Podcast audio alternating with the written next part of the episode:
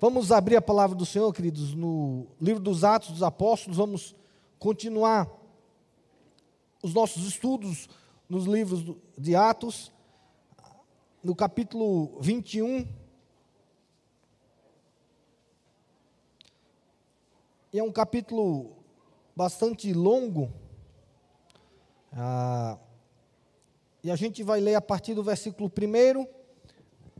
Eu vou ler até o versículo 16.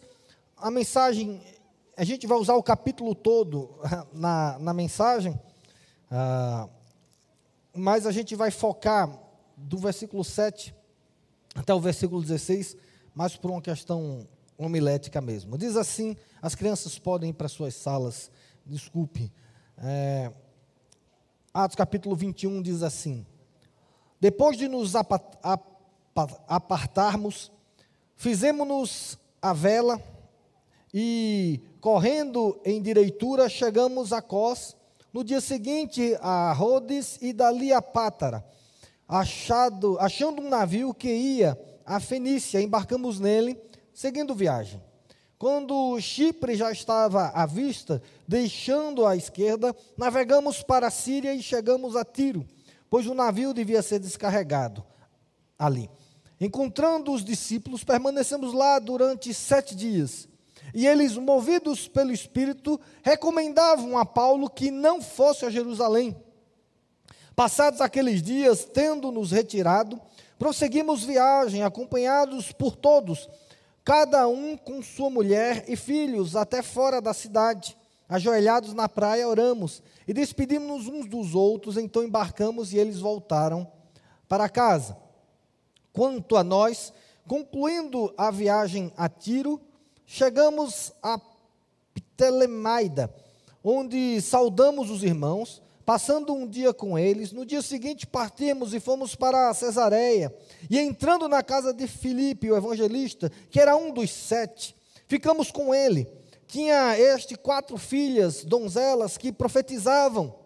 Demorando-nos ali alguns dias, desceu da Judéia um profeta chamada, chamado Ágabo e vindo ter conosco, tomando o cinto de Paulo, ligando com ele os próprios pés e as mãos, declarou: Isso diz o Espírito Santo. Assim, os judeus em Jerusalém farão ao dono deste cinto e o entregarão nas mãos dos gentios. Quando ouvimos essas palavras, tanto nós como os daquele lugar, rogamos a Paulo que não subisse a Jerusalém. Então, ele respondeu: Que fazeis chorando e quebrantando-me o coração? Pois estou pronto, não só para ser preso, mas até para morrer em Jerusalém pelo nome do Senhor Jesus. Como, porém, não persuadimos, conformados, dissemos: faça-se a vontade do Senhor. Passados aqueles dias, sendo feitos preparativos, subimos para Jerusalém. E alguns dos discípulos também vieram de Cesareia conosco, trazendo consigo Nasson, natural de Chipre, velho discípulo com quem nos deveríamos hospedar. Vamos orar? Meu Jesus, Senhor, na nossa incapacidade, nós pedimos, Espírito Santo do Senhor, vem e nos abençoa, vem e aplica a tua palavra aos nossos corações nos dá entendimento sobre o teu propósito ao escrever essa passagem, esse momento. Nos dá graça, Pai, de sermos ouvintes e praticantes da tua palavra, Senhor. Que sejamos servos do Senhor em todo tempo, em todo momento, Pai. Que o Senhor nos abençoe, que o Senhor nos guarde, que o Senhor tenha graça de nós e desse teu servo que eu te peço, Pai, agora, é que o abrir da minha boca e o meditar do meu coração seja agradáveis na tua presença, Senhor. E que nesse momento apenas o Senhor cresça para a glória do teu nome, em nome de Jesus. Amém, Senhor. Amém. Meus irmãos, nós estamos, engraçado, a, a, o livro dos Atos dos Apóstolos, ele, ele tem 28 capítulos, e agora a gente chega no capítulo 21, e a gente, na leitura, você vai ver que está acabando, já está terminando. Não são capítulos longos, mas a, a história pretendida pelo evangelista Lucas, inspirado pelo Espírito Santo, ela vai se, vai se acabando agora. Agora a gente está falando da, da reta final da vida do apóstolo Paulo, pelo menos da vida ministerial dele. Ah, é interessante que o livro acaba sem a morte do apóstolo Paulo. Então, ah, você vai continuar lendo e você vai perceber isso. Agora, o ministério do apóstolo Paulo está mudando, o ministério do apóstolo Paulo está transformando. Agora, você vai ver que ah, um, em um período que não é curto necessariamente, mas de poucas atividades ministeriais do apóstolo Paulo, você vai ver Lucas detalhando. E agora, o que é que Lucas está descrevendo? Veja, a gente acompanhou e tem acompanhado. Ah, o apóstolo Paulo termina o seu ministério muito efetivo, ah, muito produtivo, muito impactante em Éfeso. E agora ele termina a terceira viagem missionária dele, indo para Jerusalém. Agora o ministério do apóstolo Paulo, ele fecha a terceira a viagem missionária e ele vai para Jerusalém, e aí pra, com, com, dois objetivos. Um, ele queria participar da festa de Pentecostes, ah, e ele queria também levar as ofertas que ele recolheu para a igreja lá de Jerusalém. Então ele, ele, essa era a missão dele, era isso que Deus tinha colocado no coração dele, era isso que ele ia fazer. E aí, a partir dali, a ideia dele, aí sim, era ir para Roma. Como a gente vê, quando a gente lê a, a, carta de Paulo aos Romanos, a gente vê que a intenção dele era, após Jerusalém, começar uma nova etapa de, a, a, de expansão do Evangelho. A ideia dele agora era ir para Roma, era ir para onde ele não tinha ido ainda. Mas a gente vai ver que, de uma certa forma, Lucas, ele decidiu parar e falar detalhes de viagem que ele não tinha falado ainda antes. Ele começou a, a detalhar algumas questões, algumas particularidades que não era muito comum, pelo menos na descrição do, do evangelista Lucas, e aqui parece uma leitura meio maçante, tipo, tá, ok, interessante, mas a gente precisa entender um pouco que o que Lucas está fazendo, inspirado pelo Espírito Santo, a gente precisa entender esse momento, é que a partir de agora, não tem mais viagem missionária do apóstolo Paulo. A partir de agora, o ministério do apóstolo Paulo vai tomar uma guinada absurda. Se você perceber bem, a partir de agora, o apóstolo Paulo não vai mais fundir, é, é, não vai mais a, a criar nenhuma igreja. O ministério do apóstolo Paulo não existe mais a quarta viagem missionária. O apóstolo Paulo agora, ele não vai ser mais um fundador de igreja, ele não vai ser mais nem necessariamente o líder missional da igreja. O apóstolo Paulo agora, a partir de Jerusalém, sua vida vai mudar completamente. E é isso que o Espírito Santo começa a falar com ele durante toda a viagem. E é interessante que, na própria descrição, ah, parece que o Espírito Santo está impedindo Paulo de ir.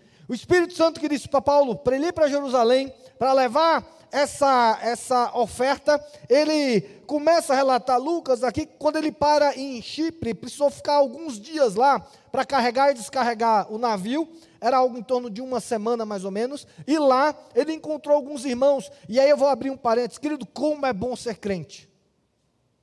Que bênção é ser crente. Imagina, Paulo numa viagem, para na cidade de Chipre, vai para uma semana, nada planejado. O que é que ele podia fazer? Ele tinha uma certeza: vou encontrar irmãos em Cristo nessa cidade. Vou achar uma igreja.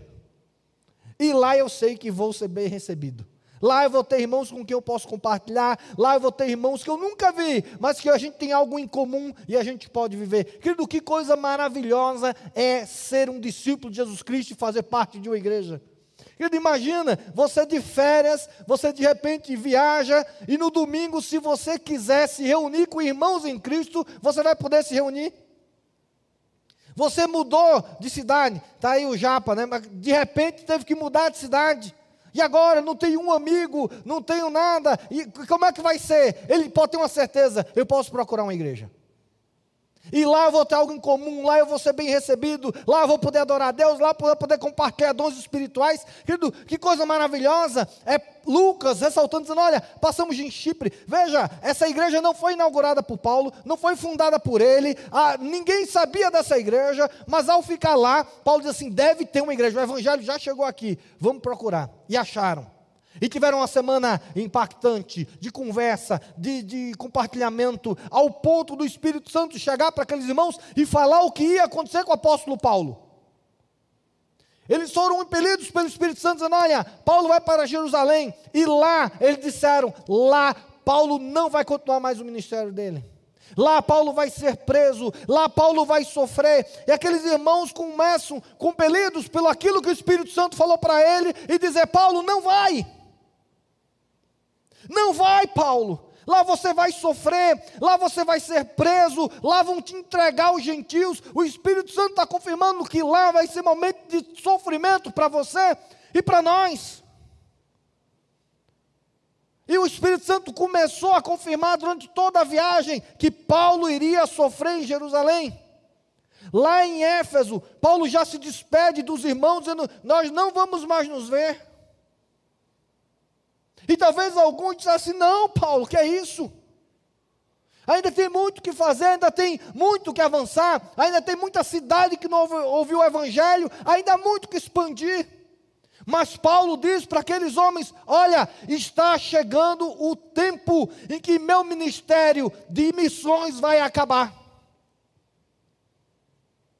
Éfeso, vocês não vão mais contar comigo no dia a dia. Eu não vou mais estar presente com vocês, pregar para vocês. Eu não vou mais abrir igrejas com vocês. O Espírito Santo estava guiando o apóstolo Paulo e dando uma convicção, de uma guinada ministerial para o apóstolo Paulo. Paulo chega em Chipre e o Espírito Santo continua dizendo para a igreja: vocês vão ficar sem o apóstolo Paulo. E Lucas vai mostrando isso. Lucas vai relatando isso. O quanto isso foi impactante para quem? Para Lucas que estava aqui, que estava participando, ouvindo, eles nos persuadiam: Paulo, não vai, Paulo, não vai. E Lucas agora começa a falar no plural, porque ele está lá. E aí depois eles chegam ah, em Cesaré, vão para a casa de, ah, ah, de Filipe, o diácono, o evangelista, quatro filhas, profetizas. Chega um profeta, de longe, dizendo: Olha, esse homem vai ser apresentado. E aí ele vai e faz um teatro, amarra a mão do apóstolo Paulo, amarra os pés dele e diz assim: Assim farão em ti em Jerusalém, e te entregarão aos gentios. E aí aqueles irmãos começam a pedir: Paulo, não vá. Você não está vendo? Lá em Jerusalém não vai ter fruto. Não vai ter nada, pelo contrário, vai ter prisão, vão te entregar, você vai sofrer você vai ser preso novamente. E aí o apóstolo Paulo diz assim, meus irmãos, não façam mais difícil o que já é muito difícil. O Espírito Santo, provavelmente aqui já tinha mostrado a Paulo o que ele ia fazer. Para mim, aqui, as profecias, as palavras do Espírito Santo, não era para o apóstolo Paulo. Porque eu acredito que ele já tinha revelado isso para o apóstolo Paulo. Paulo já tinha uma clareza e uma firmeza muito grande. Não parecia ser novidade para o apóstolo Paulo. Era novidade para a igreja. E o Espírito Santo estava dizendo à igreja: vocês vão ficar sem Paulo.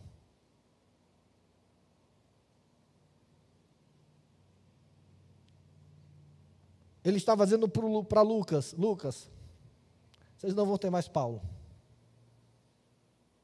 Estava dizendo para Felipe: Felipe, vocês não vão ter mais Paulo.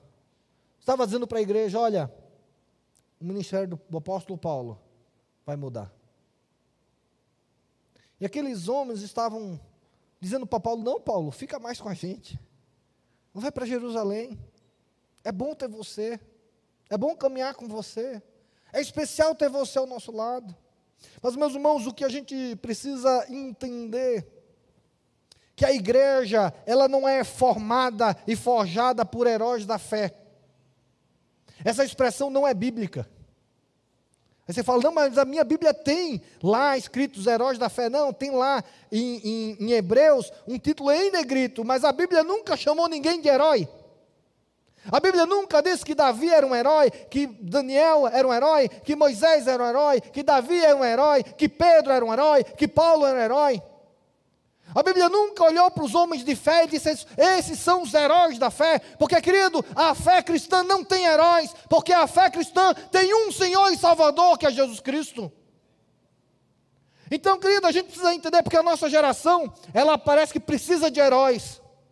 A gente precisa de ter heróis da fé. E aí tem um, um livro do que eu recomendo a leitura, inclusive que é muito bom, do Charles Windon, uma, uma série, e a série deles é Heróis da Fé. E aí ele vai falar da vida de Moisés. É muito bom os livros. Se você puder, compre. Mas o título é ruim porque a fé não tem heróis. Porque Deus não trabalha na vida das pessoas, dos cristãos, para formar heróis. Deus, o Espírito Santo, trabalha no caráter e no coração dos seus discípulos para formar servos. O Evangelho e a Igreja de Deus não é forjada por líderes e heróis, ela é forjada por servos do Rei e do Senhor dos Senhores, do Senhor Jesus Cristo. Deus não nos chamou para sermos líderes e heróis, Deus nos chamou para sermos servos do Deus Altíssimo. Esse é o caráter. Essa é a vocação, é para isso que somos forjados, e é isso que nós estamos vendo que o Espírito Santo está ensinando para a igreja. O Espírito Santo está dizendo para aqueles membros: olha, Paulo vai para Jerusalém e acabou, e mudou. Não é que acabou, eu vou explicar melhor. Vai mudar o ministério do apóstolo Paulo. Lucas não teria mais a companhia do apóstolo Paulo para abrir igrejas. Timóteo não teria mais o apóstolo Paulo para ir à frente abrindo igreja. Aquelas cidades que ainda não conheciam o Evangelho não teriam mais o apóstolo Paulo para abrir aquelas igrejas. E aí a questão é: e o que é que aconteceu com a igreja? Porque a partir agora de Atos, não se fala mais de igreja. Não existe mais ah, o relato da igreja. Atos não fala mais da igreja tal, da igreja tal. Não, você vai ler a partir do versículo 21, não se fala mais de nenhuma igreja. O que se fala é do apóstolo Paulo sendo preso, sendo a, a, ameaçado, sendo espancado, sendo julgado, indo, sendo transferido, e vai para outro canto, e é transferido de novo, e vai para outro canto, e é transferido, e aí vai ter uma viagem, o navio naufraga, ele liberta, ele chega a Roma, é preso em Roma e nunca mais sai de lá. Não existe mais igreja. O que existe agora é Lucas contando o final da vida do apóstolo Paulo, com uma lição para mim e para você. O ministério do apóstolo Paulo, missionário, acabou em Atos, o da igreja não. Mas a igreja, mas Atos não fala mais da igreja, porque agora a igreja é a igreja do caminho e ela continuou eternamente. Entenda isso, o livro de Atos acabou, a igreja não.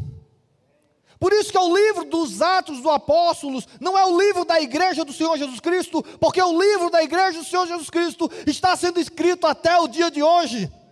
Porque a igreja continuou, a igreja perseverou, a igreja se fortaleceu e se multiplicou, mesmo sem o apóstolo Paulo. Porque a igreja, ela não é formada, forjada pelos seus líderes. A igreja não é forjada pelos seus heróis. A igreja é forjada pelos servos do Senhor Jesus Cristo, que decidem servir ao Rei dos Reis, ao Senhor dos Senhores, em prol do reino de Deus, assim como Paulo fez, assim como Timóteo fez, assim como ah, todos aqueles personagens da Bíblia que se apresentam, fizeram, porque nós somos servos do Senhor Jesus Cristo. Essa é a nossa vocação, esse é o nosso chamado, essa é a nossa missão. Querido, nós vamos ser relevantes quando nós decidirmos sermos servos.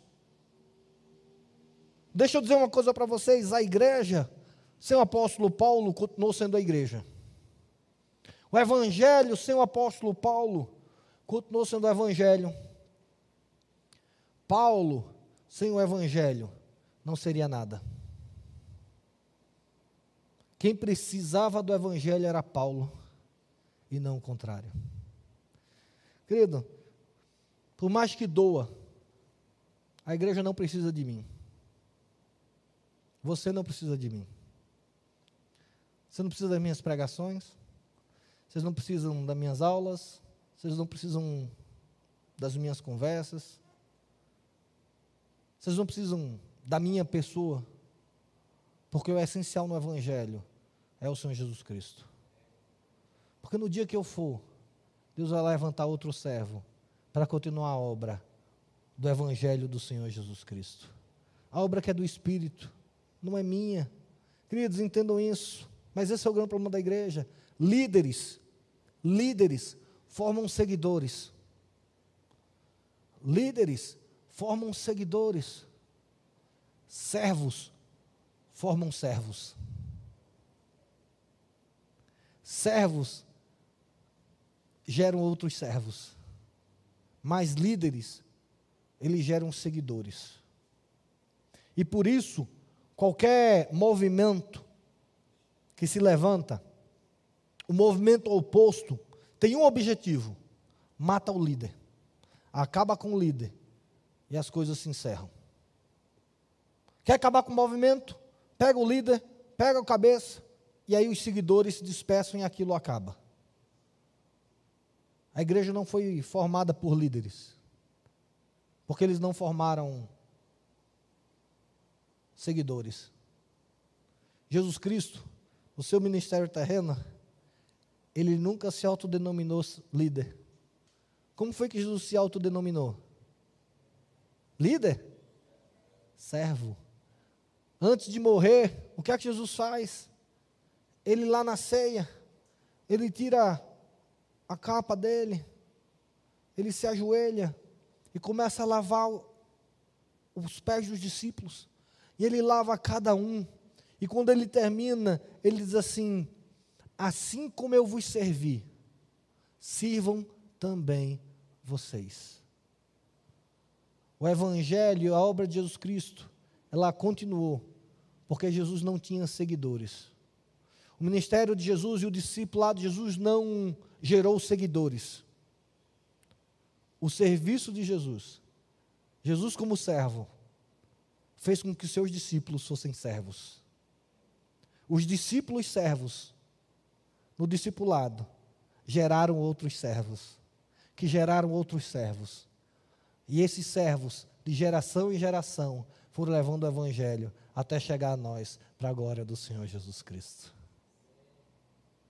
Querido, você tem sido um servo do Senhor, você tem servido a Ele, você tem entendido que o caráter que o Espírito Santo vai te moldar é para que você seja um servo, para que você o sirva, para que você seja conhecido como o servo do Senhor. E deixa eu dizer, queridos, como servos, nós não somos dependentes de líderes, porque nós todos somos servos, e aí, como servos, nós temos os servos que lideram, e os servos são liderados.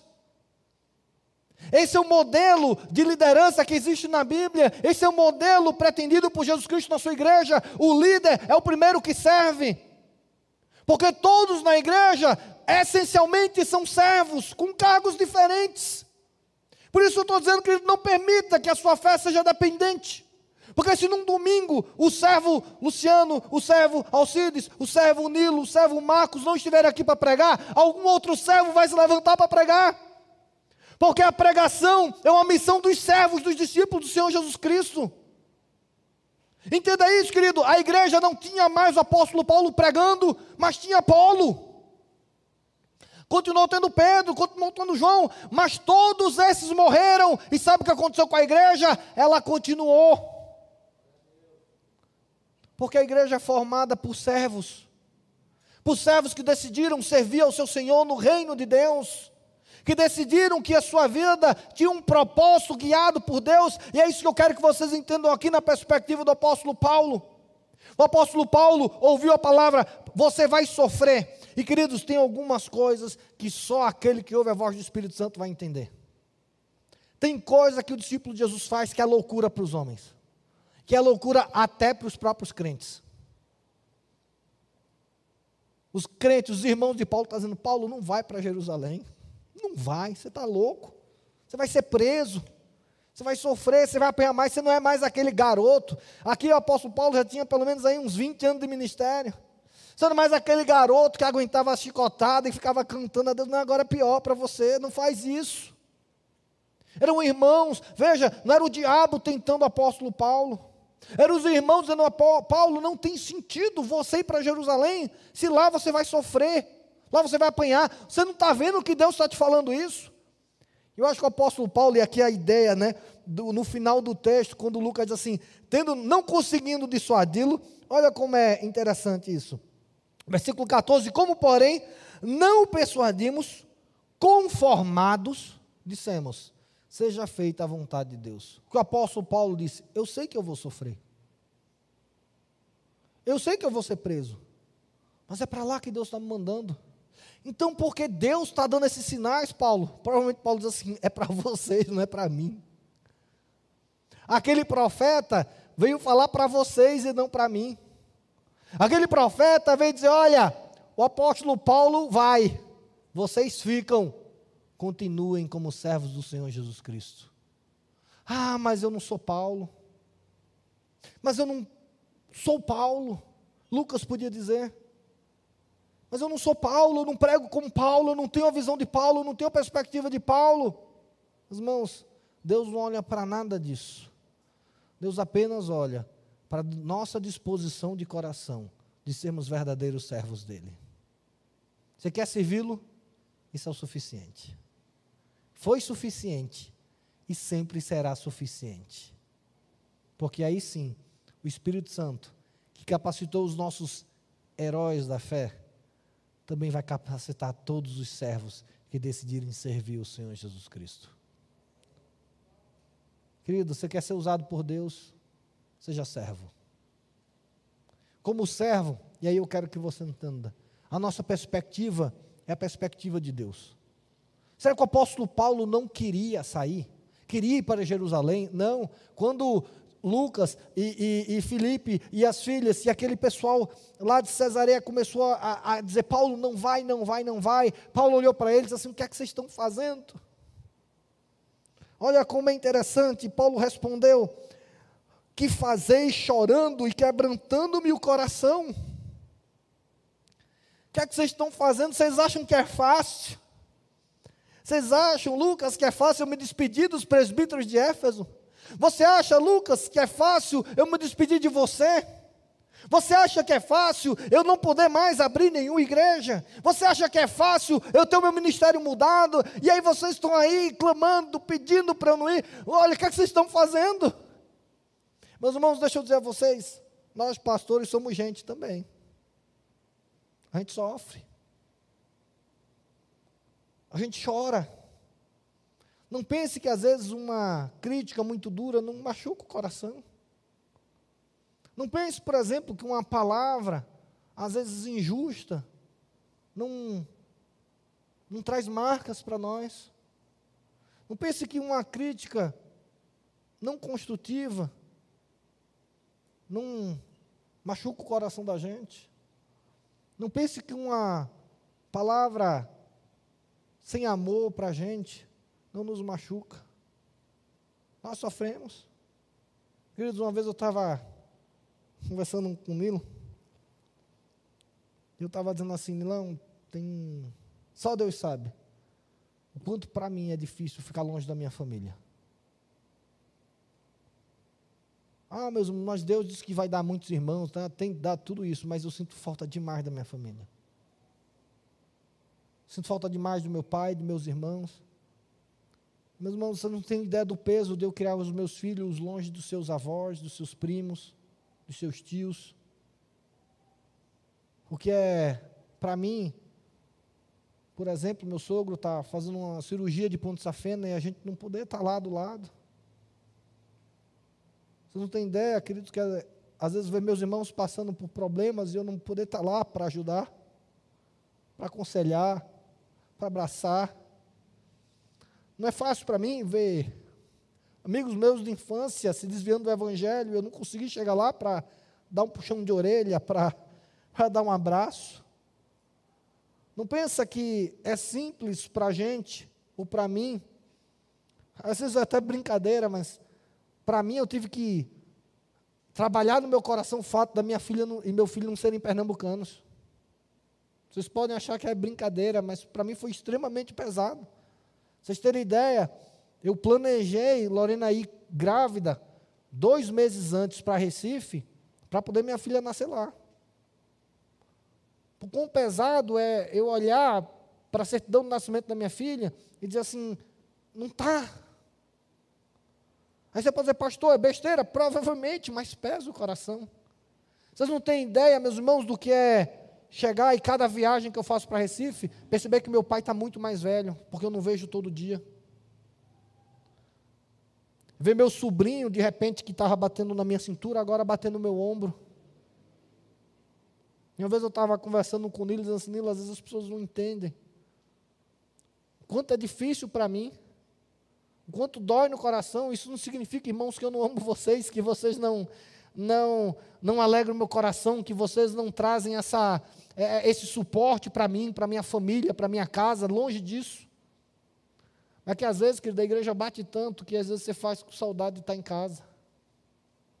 Que às vezes as pessoas te questionam por questões tão bestas. Que as pessoas da igreja te criticam e acham que você não pode ser pastor porque no domingo à noite você não veio, porque você estava em casa cuidando dos seus filhos, porque tua esposa estava passando mal. E aí tem hora que pesa, tem hora que a gente chora, tem hora, querido, que já é tão difícil. E eu quero dizer a vocês, não, não deixem mais difícil. Não para mim, não um desabafo. Se eu quero que vocês digam, o apóstolo Paulo olhou para aqueles irmãos e falou assim: olha, está tá difícil demais. É porque a gente não fica chorando o tempo todo, a gente não fica falando sofrimento o tempo todo, porque o que a gente faz, querido? A gente faz com alegria, a gente faz com amor. Querido, vocês não têm ideia, a única coisa que me prende a estar aqui em Brasília são vocês. É a igreja. No dia que a igreja disser para mim, olha, Luciano, você não é mais nosso pastor, você pode ter certeza, minhas bagagens estão de volta para Recife. A não ser que Deus mude meu caminho e me mande para outro canto. Mas, meus irmãos, a gente precisa entender que ser servo de Cristo tem um, um preço a ser pago. Tem um preço que às vezes não é fácil, mas, querido, nós fazemos com alegria de coração, porque fazemos para o nosso Senhor. Querido, não pense que para nenhum pastor é fácil Sair da sua casa, sair da sua família, abrir uma igreja, para ninguém é fácil. Meus irmãos, não é fácil para um pastor ter que deixar os seus filhos em casa para poder estar na igreja, não é fácil. Não é simples. Mas, meus irmãos, nós não podemos deixar o ministério ser mais pesado do que ele é. E não só o ministério pastoral, mas o ministério do seu irmão que está ao seu lado. Meu querido, seja um servo do Senhor. Não bote peso maior no ministério das pessoas dessa igreja.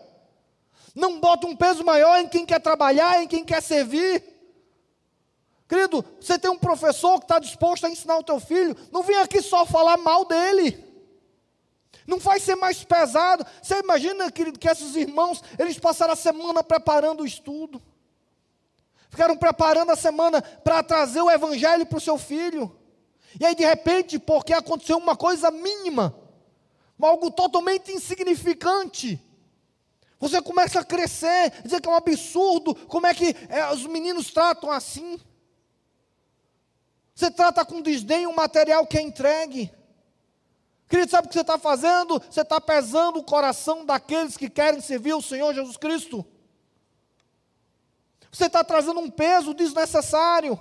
E meus irmãos, como servos, nós não estamos aqui para colocar um peso no coração do outro.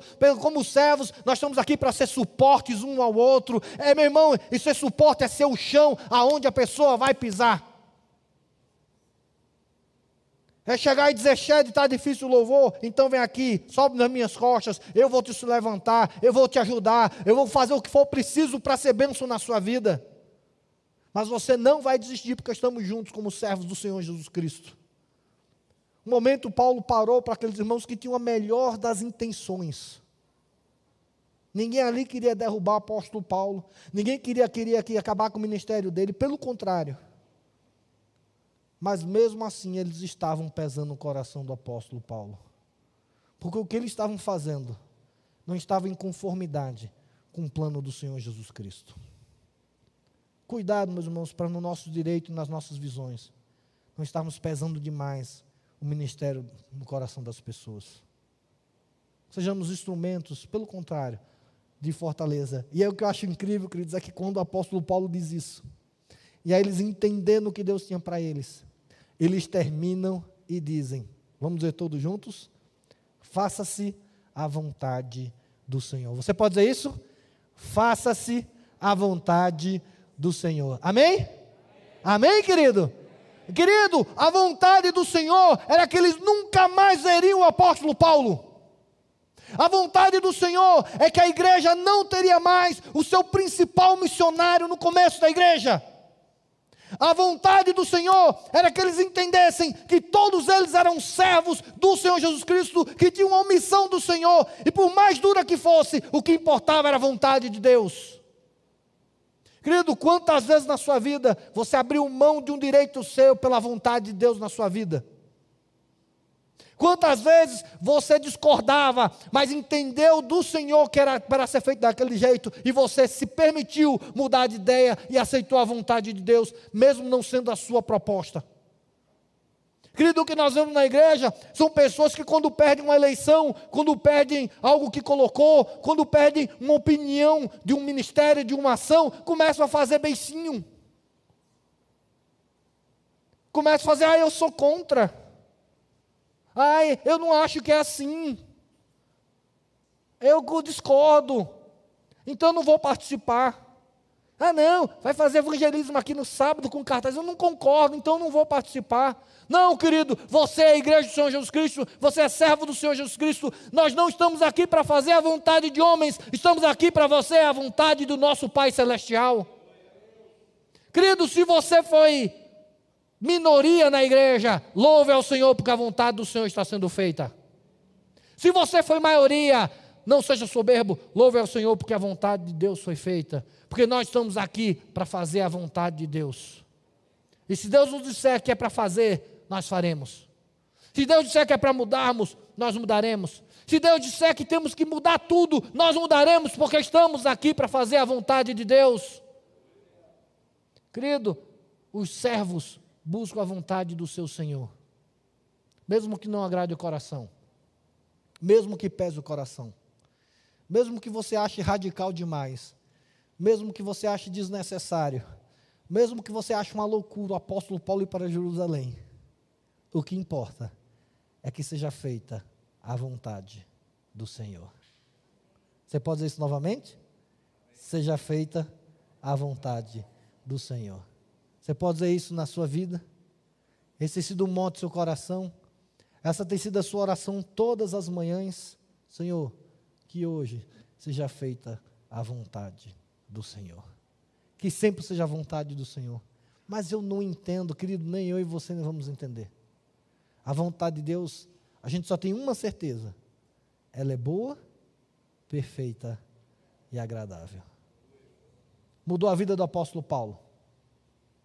E o que aconteceu com a igreja? Absolutamente nada.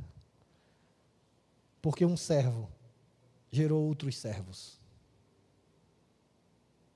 O apóstolo Paulo não é para ser reconhecido como um herói, nem como um líder, nem como um visionário. Porque a visão não era dele, a liderança não era dele, a igreja não era dele ele era um servo do Senhor Jesus Cristo. E gerou outros servos. Que aí quando Deus mudou o ministério do apóstolo Paulo, e aqui agora você vai ver que o apóstolo Paulo, ele tinha uma coisa que ele fez, ele pregou o evangelho. Ele não fundou mais igreja. O ministério do apóstolo Paulo não teve o mesmo impacto mais. Você pode dizer, não, mas o apóstolo Paulo ficou pregando em Roma. Ok, nenhuma igreja foi fundada mais por causa das pregações do apóstolo Paulo. A, a, todo o império, toda a guarda pretoriana ouviu a mensagem do evangelho através do apóstolo Paulo preso, mas não existiu a igreja dos, uh, dos guardas pretorianos em Roma. O, o ministério do apóstolo Paulo nunca mais foi tão cheio de milagres como foi antes. Mas você pode ter certeza, Paulo continuou fiel. Ele não entrou em depressão, ele não ficou triste, ele não ficou arrasado. Olha, a igreja não pensa mais em mim. Olha que a igreja. Pelo contrário, Paulo e Filipenses diz: tem uns que estão pregando porque achando que pregando trazem mais sofrimento às minhas cadeias. Do tipo, olha, vamos pregar para mostrar que a igreja não precisa do Paulo. Que esse apóstolo Paulo aí não é nada. A gente vai pregar e a igreja vai continuar sem ele. E aí Paulo fala assim: que me importa? Eu sei que a igreja não precisa de mim. Eu sei que eu, eu sou só um servo e que precisa a igreja pregar. Por isso, querido, não seja dependente de nenhum pastor. Nem de mim, nem do Alcides, nem do Nilo, nem do Marcos, nem um presbítero. Decida você ser um verdadeiro servo do Senhor Jesus Cristo. E como servo, o ministério que Deus te der, você vai abraçar. Ah, pastor, mas eu não sei ainda qual é o meu ministério. E aí eu vou te dizer então qual é o seu primeiro passo. Seu primeiro passo é orar a Deus e dizer: Deus, que na minha vida seja feita a tua vontade. E aí, quando você começar a orar assim, Deus vai te mostrar o teu lugar no reino, o teu lugar de servo, o teu lugar que você deve estar. O apóstolo Paulo passou, o apóstolo Paulo morreu, mas a igreja continuou. O apóstolo Paulo nunca mais fundou uma igreja, mas milhares de igrejas foram fundadas. O apóstolo Paulo nunca mais pregou para uma multidão, mas as multidões ouviram o evangelho do Senhor Jesus Cristo.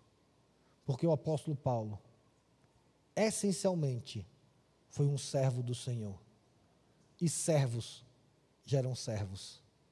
E sempre que uma igreja gerar servos, ninguém vai poder parar a igreja do Senhor Jesus Cristo.